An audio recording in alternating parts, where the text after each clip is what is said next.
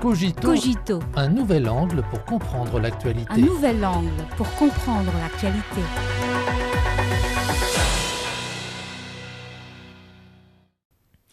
Bienvenue à Cogito. L'Argentine a remboursé le 30 juin dernier 2,7 milliards de dollars américains de sa dette extérieure envers le Fonds monétaire international, FMI, arrivant à échéance le même jour avec les droits de tirage spéciaux du FMI et le GMB. C'est la première fois que ce pays d'Amérique latine utilise le GMB pour rembourser sa dette extérieure. Cette nouvelle intervient un jour après que la Banque centrale argentine a annoncé l'inclusion du GMB comme monnaie accessible par le système bancaire du pays et approuvé l'ouverture de comptes d'épargne en GMB par les institutions financières du pays. Comme de nombreux pays dans le monde, l'Argentine a toujours été optimiste à l'internationalisation du GMB, a déclaré Michael Angel Bess, gouverneur de la Banque centrale argentine.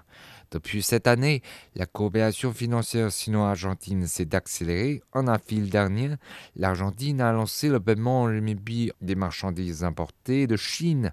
Début juin, l'Argentine et la Chine ont renouvelé un accord de swap de devises d'un montant de 130 milliards de RMB. Et plus tard, la Commission nationale des valeurs immobilières d'Argentine a approuvé l'émission de produits de valeurs immobilières réglés en RMB sur le marché local.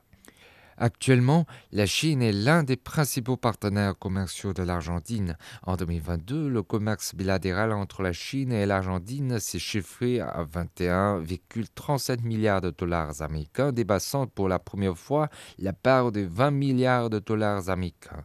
Dans le respect du choix indépendant du marché, l'utilisation accrue des règlements en monnaie locale par les entreprises chinoises et argentines dans le cadre du commerce et des investissements bilatéraux réduira les coûts de change et les risques liés au dos de change et contribuera à l'amélioration du commerce bilatéral.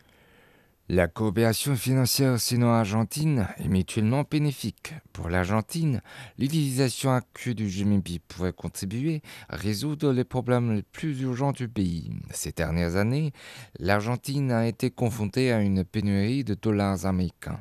La dette extérieure du pays s'est élevée à 276,7 milliards de dollars américains à la fin de 2022, mais le pays n'avait que 44,6 milliards de dollars américains de réserves de change. L'augmentation de l'utilisation du GMB pourrait aider l'Argentine à économiser de quantités de dollars, à réduire considérablement la pression sur les réserves de change et à maintenir la vitalité de l'économie.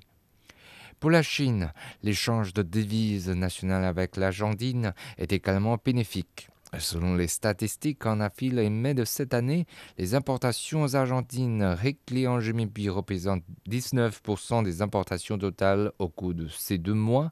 En cas de pénurie de dollars en Argentine, l'utilisation de la monnaie chinoise pour le règlement des importations peut garantir les exportations chinoises vers l'Argentine. L'utilisation du GMB pour le remboursement de la dette peut permettre à l'Argentine d'éviter de se retrouver en situation de défaut de paiement de maintenir la stabilité macroéconomique et de renforcer la confiance du marché. La stabilité de la situation économique de l'Argentine est sans aucun doute une condition indispensable à la coopération économique et commerciale sino-argentine.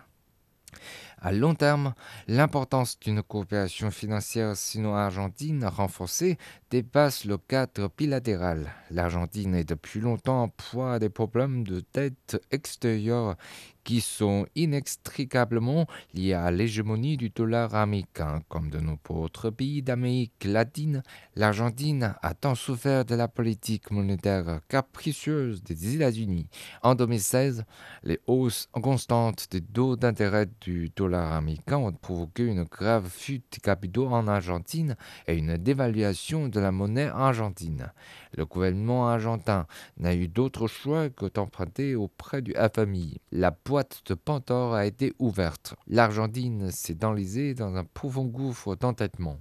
De toute évidence, pour l'Argentine, réduire sa dépendance à l'écart du dollar américain est une étape importante pour briser l'hégémonie du billet vert. Actuellement, sous l'impulsion de pays comme le Brésil et l'Argentine, d'autres pays d'Amérique latine ont avancé l'idée de la dédollarisation. Cela reflète le désir de nombreux pays en développement de diversifier leurs finances et de suivre une voie de développement indépendante. La domination mondiale et l'hégémonie du dollar américain ne sont pas inébranlables, comme l'a commenté le quotidien espagnol El Periódico de.